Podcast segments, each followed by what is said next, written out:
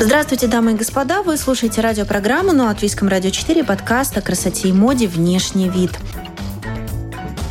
В этой программе и подкасте мы изучаем влияние внешнего вида на все сферы жизни, даем советы и в том числе отвечаем на такие вопросы, о которых вы раньше даже не задумывались. Приглашаем и вас окунуться с нами в этот интересный опыт и удивиться вместе. У микрофона Алиса Орлова. Далее вы услышите. Ты большой, могущественный, объемный что нужно купить еще, нужно купить еще, еще одну маечку, еще одну кофточку. А в наше время, к счастью, уже вот этот стереотип, что мужчина ходит к косметологу, это плохо, он уже ушел. Артист за время концерта отрабатывает ну, почти кардиосиловую тренировку. Та же Дуалипа, Леди Гага, Бейонсе – это их стиль. Я думаю, они на этом росли и выросли.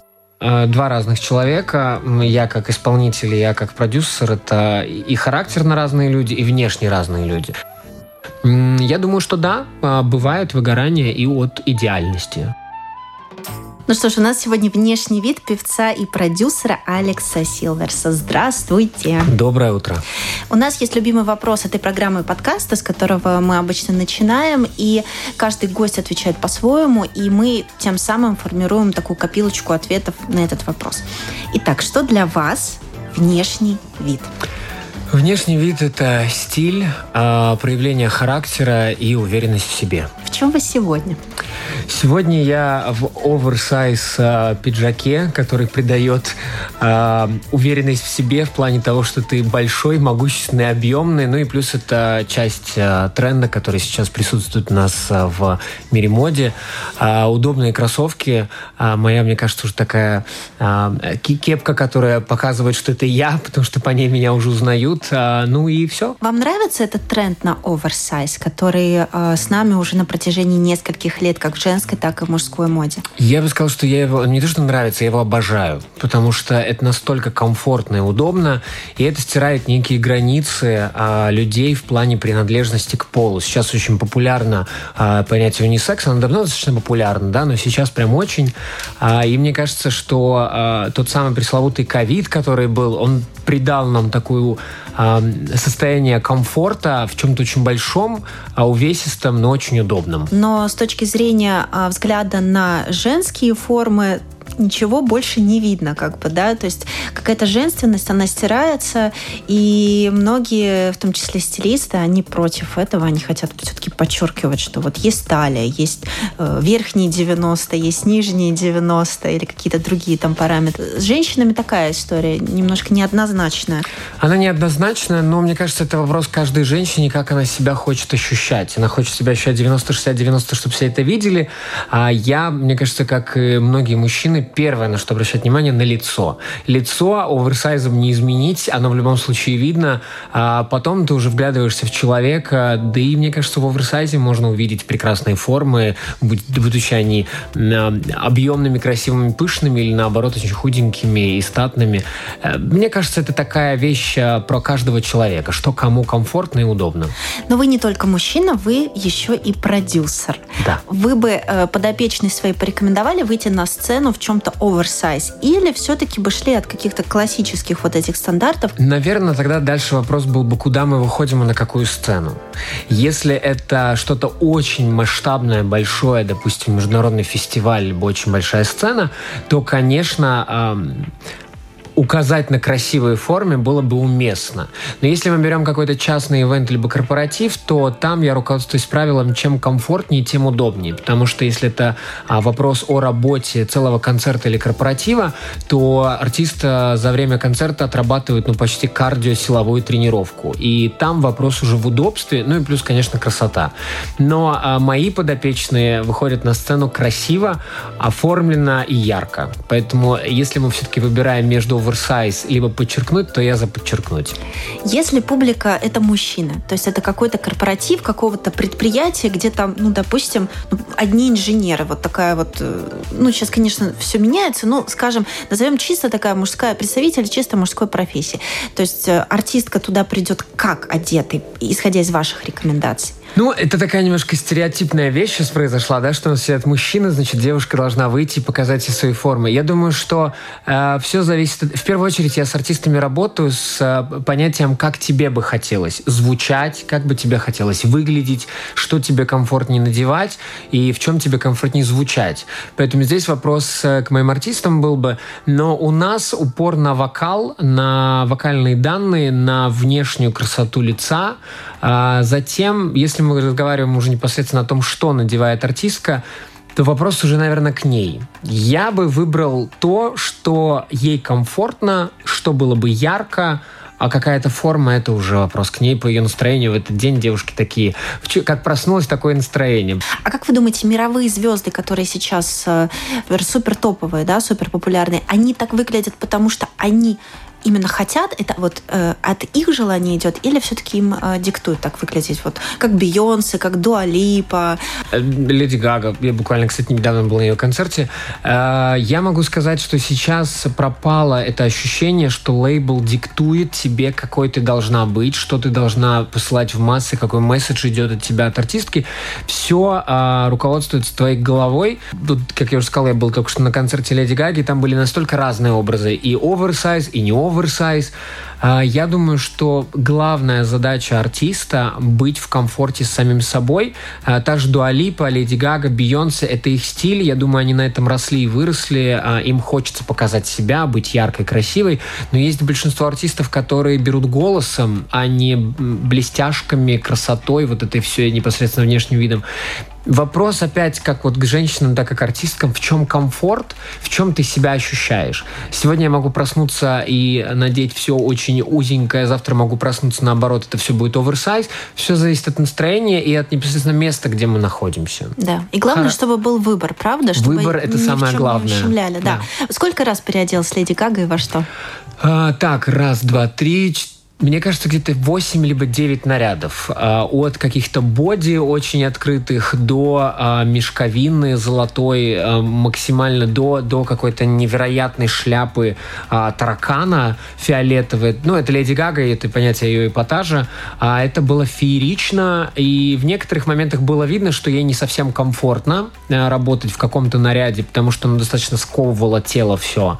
А в каких-то было видно, что она прям вот реально кайфует на сцене, это было ее. Так, понятно, что она талантлива во всех своих проявлениях, но вам больше ее визуальное нравится в кинематографе или э, на, в, в ее певческой карьере? Они такие разные, а, эти леди Гаги, кинематографическая и сценическая. А, мне, наверное, больше сейчас импонирует э, кинематограф, а, то, как она предстала в различных фильмах, и я уверен, что она еще будет э, в ближайшее время появляться на телеэкранах. Мне нравится она как актриса сейчас. Время ее музыки, оно немножко поменялось, и я не совсем не совсем ем, если так можно выразиться, тот, э, тот продукт, который она сейчас выпускает. Я больше ее фанат того времени, когда были вот эти экстра-образы, этот э, яркий эпатажный вид. А сейчас мне импонирует то, какая она на экране, как актриса. Как вам в фильме «Гуччи»? Потрясающе. Э, великолепно, непревзойденно, вау. Вот это были мои эмоции, когда я посмотрел этот фильм. Ваше сценическое имя имеет, э, на мой взгляд, такие четкие ассоциации. Стальной, холодный, может быть, блестящий. Как это перекликается с человеческими характеристиками? Очень перекликается. Мои студенты, мои артисты, с кем я работаю, знают, что мой характер, он как раз, как вы правильно сказали, стальной. Э, я очень люблю работу, разделять рабочий момент и человеческий фактор. В работе, я не могу сказать, что я деспот, нет, ни в коем случае, но я очень характер характерно подхожу к работе. А, каждая вещь должна быть на своих местах, все должно быть идеально. Права на ошибку почти нет. То есть человеческий фактор, безусловно, есть, но права на ошибку быть не может. В жизни я очень э, фамилен. Вот какая фамилия, такой я и в жизни. Как продюсер вы э, работаете в звукозаписывающей студии, да, то есть вы как бы занимаетесь э, обеспечением того, чтобы все проходило там гладко на уровне, mm-hmm. договариваетесь. Вы другой вот в этом амплуа, то есть такой больше серый кардинал и в сером, и в черном, нежели на сцене, когда нужно все-таки привлекать э, внимание зрителя. Да, э, два разных человека. Я как исполнитель, я как продюсер. Это и характерно разные люди, и внешне разные люди. Э, вы правильно сказали про серый кардинал. Я очень люблю черный цвет. В принципе, я сейчас почти во всем черном.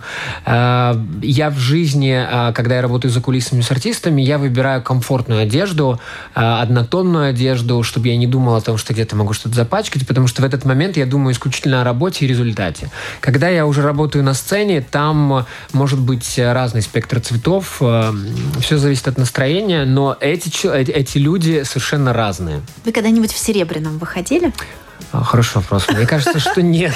Мне ну кажется, как что же нет. Не, было соблазна даже? Нет, честно говоря, как-то я уже настолько э, фамилию Силверс не ассоциирую с серебром. Это уже такой, мне кажется, определенный бренд. И я не слышу в нем цвета. Я слышу в нем характер и, и работу. Как узнать певца, э, человека сцены на улице, не зная о его профессиональной принадлежности, ну, допустим, там, в другом городе увидев человека, есть ли какая-то отличительная черта, которая бы выдала... Ну, вас можно со спины, допустим, по кепке узнать. Да. Вы сказали, что это такая да. вот ваша характерная штука, аксессуар.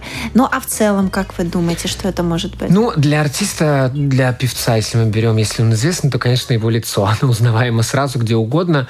Э, мне кажется, что э, из известные исполнители стараются выглядеть неприметно, чтобы ощущать себя комфортнее в обществе, чтобы не вызывать как раз вот это вот ощущение, что тебя узнают. А, это кепка, очки, а, маска. В то время, когда были маски, и даже сейчас многие артисты известные носят маски, чтобы их меньше узнавали. А, я думаю, что это, это вот не та история, допустим, как с хореографами, когда ты вот смотришь на человека, смотришь на его походку или танцора и сразу понимаешь, что у меня есть хорошая подруга, она балерина в нашем а, опере а, и балете. По ней сразу видно за километр, когда она идет, как она ставит ногу, сразу понятно, что она танцор. По певцам, мне кажется, это так прям сразу четко не будет понятно. О, идет певец. Нет, мне кажется, такого нет. А на каком-то этапе карьеры, наоборот, хочется подчеркивать свою принадлежность к сцене, когда только начинаешь, когда еще не устала, там, славы, автографов и так далее? Я думаю, когда начинаешь, так, тогда прям очень глобально хочется а, показывать всему миру, что я певец, я артист, вот он, я иду, смотрите. А, когда человек уже работает давно в этом бизнесе, я думаю, что у него вот то, что я, о чем я сегодня уже говорил, что это разделение рабочее и жизненное, оно очень а, преварирует спустя года.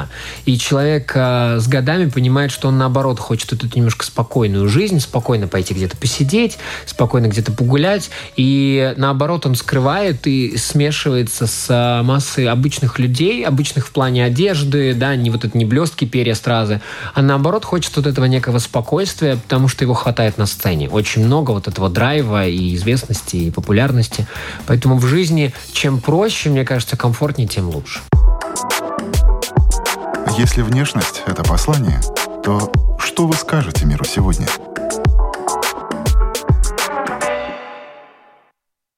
когда вы только начинали карьеру, вы какие-то приемы, том числе визуального характера, использовали для привлечения внимания? Да, я э, каждый день, когда мне нужно было куда-то ехать, если это было мероприятие или не мероприятие, а если просто куда-то поехать, мне нужно было, чтобы все было с иголочки, чтобы вот каждый пиджак идеально с брюками смотрелся, чтобы обувь была такая, какая должна быть яркая, красивая.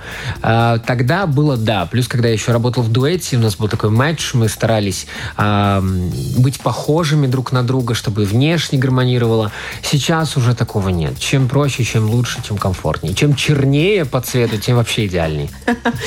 В последнее время я заметила, может быть, это из-за Кейт Миддлтон, да, королевская особо началось, вот ее любовь к каким-то демократичным маркам, она как будто бы раскрепостила людей. Вообще я люблю fast fashion, но э, я очень люблю вот этот новый, ну не то, что даже новый тренд, мне кажется, это тренд такой э, эпохи нашей, апсайклинг, когда вещи имеют место быть э, а, заново надеты заново отданы на переработку, и человек потом покупает новую вещь, но уже новую старую вещь. Я обожаю эту тему, потому что fast fashion настолько развивается, что он уже заполонил планету людей и мозг наш, что нужно купить еще, нужно купить еще, еще одну маечку, еще одну кофточку. А, в этом плане я очень люблю прийти в демократичные магазины, найти что-то базовое, комфортное, а если это еще переработано, это вообще супер, это мы немножко помогли природе и, и всему нашему миру, а, то да, не то что балуюсь, я прям люблю это дело. Сколько максимум можете потратить а, на вещь? Вот самая дорогая в вашем гардеробе, если это не слишком личная. Самая дорогая вещь, ну, мне кажется, по-моему, полторы тысячи евро – это пиджак. А, я очень люблю пиджаки. А, помимо кепки, э, такая signature, да, конкретная вот по мне, э, пиджак и кепка – это вот мои две вещи, которые я очень люблю. У меня очень много пиджаков. А, пиджак – это очень комфортно, удобно и всегда стильно. И неважно, какое мероприятие, оно подойдет в любом моменте. Будь то в кафе, будь то где-нибудь, не знаю, ну, в опере или балете. Да, пиджаки – моя слабость. А сколько у вас кепок? Две. И причем обе черные, обе абсолютно одинаковые. И если прохожу магазин, где я покупаю раз в, пол, раз в сезон, я обязательно еще раз новую куплю. А какую-то красивую, дорогую вещь, непростую, вы покупаете для себя или для своего сценического перевоплощения? То есть как бы для, для вот вас, Алекса, или для Алекса, который вот на сцене? У вас есть некая такая продуманность, куда это потом носить? Раньше было четкое разграничение. Заходил один Алекс сценический, сценичный в магазин, покупал для себя. В другой раз Алекс заходил, который для жизни, он покупал что для жизни. Сейчас все это настолько стало общим. А, мы, это я и он, два Алекса, а, живем уже в гармонии с собой. И буквально недавно я, у меня был концерт в Даугавпилсе, я приехал, и у меня с собой была сценичная одежда, такая яркая, красивая. И что-то перед выходом на сцену я такой, нет, я не хочу этом выходить, я хочу выйти в чем-то комфортном, удобном, не ярком. И э, я вот вышел в том, в чем Алекс гуляет обычно. Звучит как немножко биполярка, да? Два, два Алекса. В том, в чем я в жизни э, гуляю, э, живу. И мне было настолько круто и комфортно. И это был первый раз в жизни, когда я позволил себе выйти на сцену в чем-то не сценичном, а в чем-то обычном обычном, а, повседневном. Ни один человек, ни организаторы, ни мои там бэк-вокал, никто ничего не сказали. Это было настолько уже а, я-я, что мне надоело делить это между двумя Алексами. Это должно быть одно, это должен быть один человек, биполярка должна закончиться, все должно быть комфортно и удобно. Mm-hmm. Скажите, а выгорание у артиста может наступить не только из-за какой-то физической усталости, из-за того, что он много выступает, а из-за того, что он просто морально, по-человечески устает все время, чтобы все было с иголочки? Я думаю, что если с артистом работает большая команда, а, в том числе и стилистов, артистов, тогда он не задумывается каждодневно, что ему надо надевать. Возьмем ту же Леди Гагу. Я думаю, что она не думает э, сейчас, что она надевает, или Дуалипа, или кто-то из известных. Э, они просто просыпаются, у них стоит большой гардероб, выбирай вот это, вот это, вот это, они выходят. Если мы берем о небольших артистах, то выгорание наступает, э, может наступить от, абсолютно от всего. И от э, усталости на работе, и от э, с иголочки, все что угодно. У меня выгорание наступило, когда я понял, что я на какой-то момент больше не хочу петь и выходить на сцену вообще. А, был какой-то концерт, и я словил себя на мысли, что я не получаю удовольствия, находясь на сцене. Я получаю удовольствие от нахождения за кулисами и помощи новым артистам. И вот это выгорание длилось почти полтора года.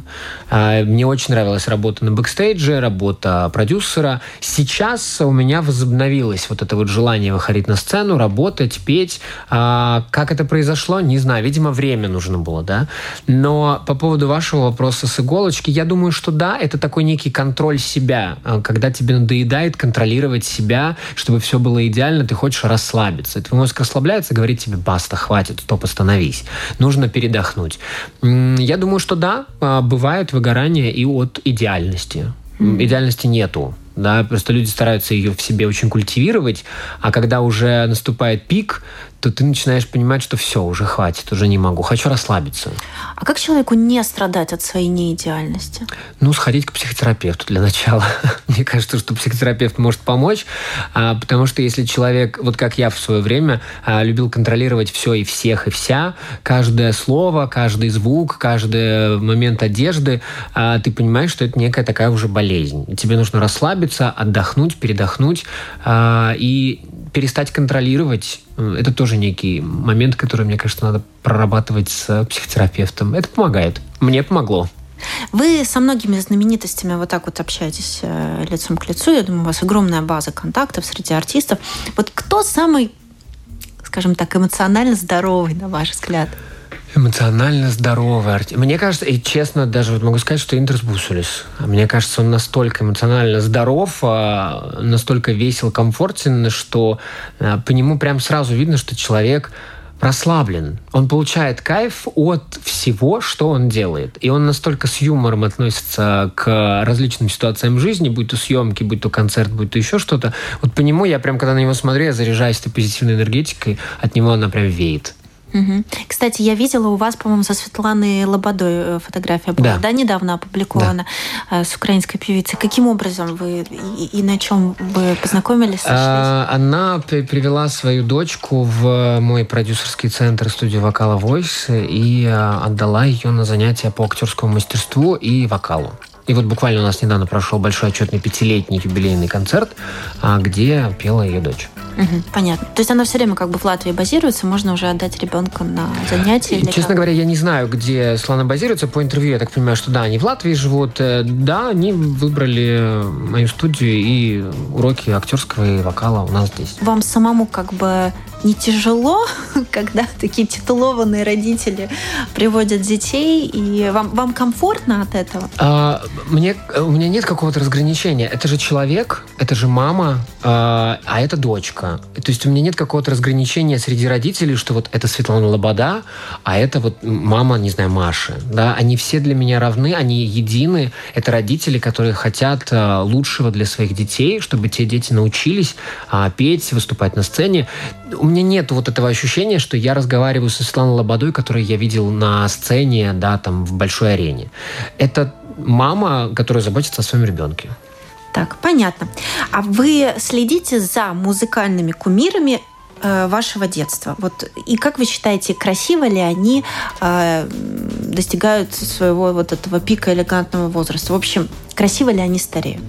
А, один, за кем я очень сильно следил, это был Майкл Джексон. А, я думаю, что там такой вопрос э, двоякий в плане его внешности. Мы все прекрасно знаем, да, как он выглядел. А, там я любил этого человека за его творчество, за его подход к музыке, и за те хиты и крутые треки, которые мы знаем и будем знать еще очень долгие года, и наше поколение дальнейшее тоже будет их знать. По поводу остальных, не было у меня в детстве как таковых прям кумиров, за которыми я следил бы. Майкл Джексон был единственный, на которого я смотрел и понимал, вот это вот музыкальный идол, это вот икона музыкальная. А, ну, а как он состарился, мы уже тоже в курсе. А что вы думаете о Мадонне и ее таком не, неунывающем, назовем это так, желании эпатировать, продолжать эпатировать? А, стандартная фраза, да, это ее выбор, да, но а, когда смотришь на Мадонну сейчас, а, немножко иногда становится грустно, потому как она себя ведет. И мы не говорим про ее возраст, мы говорим про ее внешний вид, вот это вот глобальное желание быть моложе всегда, чем ты есть, и угнаться за молодежью, э, ну, мне кажется, не совсем срабатывает.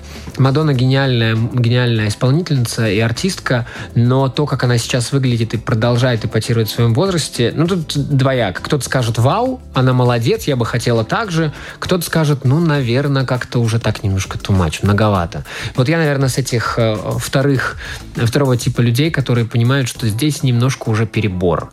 Стареть красиво все-таки надо гнаться, быть молодой, сколько это, 50, не помню, лет, выглядеть в 20, ну, не получается так уже. И это выглядит немножко не совсем, может быть, красиво, что ли. Угу. А кто из знаменитых людей достойно входит в взрослый возраст, как вам кажется? Хороший вопрос. Так. Дженнифер Лопес? Дженнифер Лопес выглядит э, вау. Э, по ней не видно, что она старается молодиться и выглядеть как 20-летняя. Она выглядит прекрасно в своем возрасте, тоже за 50. Э, Дженнифер Лопес, да, вот хороший пример. И внешности, и фигуры, и лица. Но не забываем, что у нее корни латино, они все очень хорошо сохраняются к годам.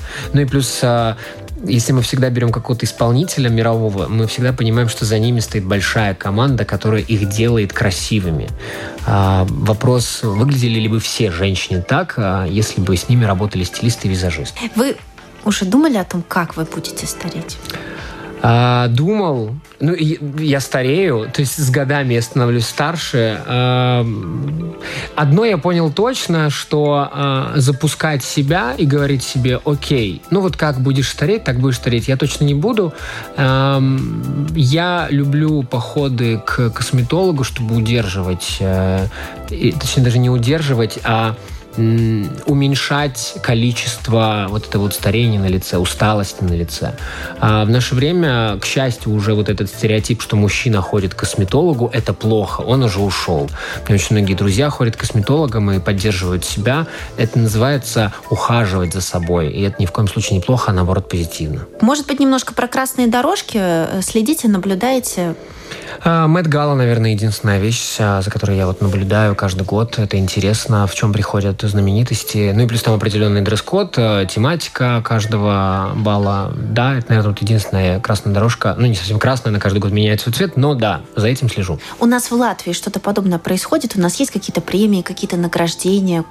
то место, куда вы ходите? А, а, мне кажется, что одна такая яркая премия – это Латвия с а, музыкой с Гада Балва. Вот, мне кажется, это, да, хорошая вещь, красная дорожка, где наши знаменитости тоже показывают свои прекрасные наряды. На кого вам всегда интересно посмотреть? Мы берем из наших или Да, из наших, из, из наших, из, из локальных. Мне очень импонирует стиль Аминаты. Э, очень ярко, красочно и броско в хорошем смысле. Я так поняла, что у Аминаты есть контракт э, с э, спортив... одним спортивным брендом. Ну, по крайней мере, мне кажется, что... Не буду сейчас врать, но как мне показалось, она была на каком-то рекламном плакате в этой Возможно, характерной да. одежде. Как э, артисту действительно получить вот такой вот контракт с модным брендом? Это что должно произойти? Быть успешным артистом, э, иметь большое количество прослушиваний и быть ротируемым артистом. Это очень важно, и быть на публике известным. То есть, если мы говорим, э, допустим, имя Леди Гага, мы все понимаем, кто это, за ней идут большое количество людей, которые за ней следуют, да, ее подписчики. Для любого бренда это очень важно. Достучаться до аудитории путем э, известного исполнителя. Так, а если, допустим, допустим, бренд спортивный, а исполнитель вообще к спорту не имеет никакого отношения. Ну, него куча подписчиков. Можно миксануть эту идею с э, тем, что человек э, может быть не спортивным, но его лицо представляет этот бренд. Э, здесь вопрос, конечно, к бренду, насколько ему важно, чтобы артист был спортивным или не спортивным. Какая цель у маркетинговой компании достучаться до кого или до чего? Ну, то есть, как бы это такой маркетинг все равно. Маркетинг, в любом случае маркетинг. Но я уверен, что Аминат занимается, занимается спортом, она выглядит прекрасно, поэтому, мне кажется, идеальный кандидат на рекламную кампанию со спортивным брендом. Угу. А как вам перевоплощение, например, Билли Айлиш тоже? У нее была огромная база фанатов, и все к ней привыкли, что она такая пацанка да. э, в кроссах и в каких-то полуспортивных вещах, а потом бац, опять же, Мэтт Гала и какой-то корсет. И... Ну, это же не пос... Она же так не ходит в жизни, это был только в рамках Мэтт Гала, она появилась в этом образе, а некой Марлин Монро, да, когда... Это было потрясающе красиво, мы увидели Билли в совершенно другом амплуа, но в жизни она продолжает быть Билли Айлиш э, в комфортной спортивной одежде, стильной, э, которая ей нравится. Определенные выходы дорожек — это только тематика этого вечера но никак не жизненное. Скажите, а как вообще формировалось ваше отношение к внешнему виду? Вот как в семье было принято у вас? Ну, я ребенок 90-х, там было сложновато с одеждой, но мама пыталась э, максимально доставать что-то на мои выступления, чтобы это было красиво, достойно. А формировалось все с журналов, с телевидения, там смотрелись э, клипы, и, и, и ты понимаешь, вот, вот это красиво, американские звезды, а, тут Джастин Тимберлейк, Майкл Джексон, ты смотришь, какой у них стиль, и понимаешь, вот, хочу так же. А, оттуда все шло из медиа. Но у вас была возможность как-то самому все-таки говорить, я хочу вот это, и не хочу вот это? Я мог говорить, что я хочу вот это, но магазины говорили, ты этого не хочешь, потому что у нас этого нет. Да, к сожалению, было так, но, к счастью, когда я уже вырос и отправился в Ригу покорять столицу, тогда уже было доступно все а, да. в любом желании, которым ты только хочешь. А помните, на что потратили первый гонорар? Помню, на парфюм. А, а что это были за духи? А, если не ошибаюсь, это был по Карабан One Million. А, тогда это была очень популярная марка и непосредственно сам флакон. А, я помню, да, я его хотел просто. Но, но каждый второй мужчина вот, обладал этим парфюмом, и ты мог, в принципе, идти по улице, у тебя был один One Million, который находился по всей, по всей Риге. Э, а как вы заметили, у нас э, все-таки на сцене, да, на певческой сцене, у нас больше мужчин или больше женщин? Если мы берем про латвийскую сцену, конечно... Хотя нет, что значит конечно? Мне кажется, что у нас 50 на 50. То есть равные такие Мне кажется, что чуть-чуть побольше, наверное, женщин, но в целом я могу сказать, что у нас 50 на 50 э, с маленьким перевесом в женскую, женскую сторону. А, а конкуренция среди исполнителей, она как бы тоже такая как бы смешанная. Если честно, если мы говорим про внешний фактор, у нас вообще конкуренции нет. У нас настолько небольшой шоу-бизнес и небольшая сцена в Латвии, что все наши известные исполнители, они настолько уникальны, что внешне никто почти ни с кем не конкурирует. У каждого свой стиль и свое преподношение себя на сцену. И если мы говорим, не знаю, там сразу вспоминаем того же Интерсебусулиса, мы сразу вспоминаем, как он выглядит. Это он. Да, мы вспоминаем имена, то она выглядит так. Нету этой конкуренции внешности. А это хорошо, вы думаете? Я думаю, что это очень хорошо. А как же волшебный что... пинок? Волшебный пинок может быть не только во внешности. Я думаю, что у нас это больше в плане музыки, вот как раз-таки конкуренция. А кто выпустит крутой сингл, кто станет лид-артистом в конце года на премии. А, вот это важно. А стиль... Э, у нас очень лаконичный стиль у артистов. У нас нет местных Леди Гаги или Бейонсе. У нас с этим все очень так достаточно камерно. И, с одной стороны, почему нет? У нас такой менталитет. А может быть, это наоборот было бы здорово, чтобы кто-то взял и разворошил, придя в, там, в мясном платье куда-нибудь на канал выступать. Уважаемый исполнитель, если ты сейчас слышишь эти слова, пожалуйста, сделай это. Это было бы круто. Мы ждем, когда что-то подобное произойдет. Мне кажется, это было бы супер, чтобы кто-то пришел и сказал, нет, оказывается, еще можно вот так. Но таких артистов уже уставившихся нет, которые готовы экспериментировать с внешним видом. А плохо или хорошо, не знаю. Нормально. Если внешность — это послание, то что вы скажете миру сегодня?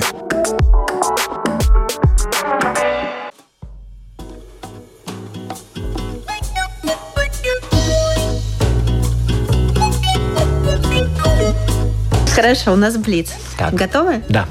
Э, шкаф наполовину пуст или наполовину полон? Наполовину пуст. Классика или новаторство? А, новаторство один предмет гардероба, который бы взяли с собой на необитаемый остров? А, ну, пусть будет э, пиджак.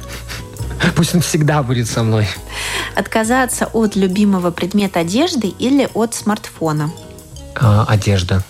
Смартфон должен быть всегда. Э, внешность обманчива, поэтому э, продолжите фразу.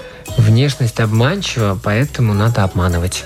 Если вернуться в то время, когда только формировался ваш стиль, какую модную ошибку вы бы уже не допустили? Рваные джинсы.